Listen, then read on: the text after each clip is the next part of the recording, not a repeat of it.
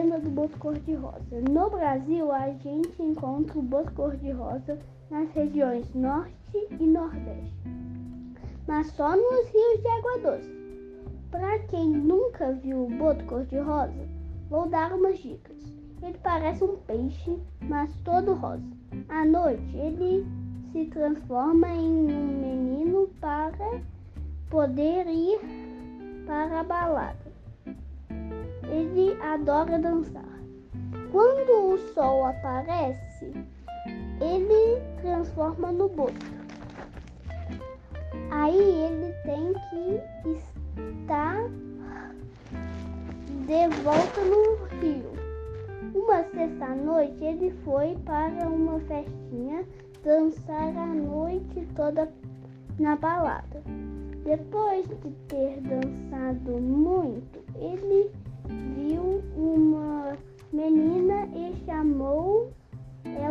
dançar. Dançaram a noite inteira. Os dois pareciam apaixonados. Foi quando começou a amanhecer que o menino saiu correndo em direção ao rio. A menina foi atrás dele.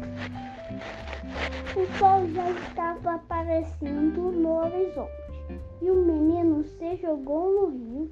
A menina achou que ele estava sendo engolido por um peixe gigante e pulou atrás dele. E adivinhe, ela era uma sereia. Por isso eles podem ficar juntos, formando um lindo casal feitos um para o outro.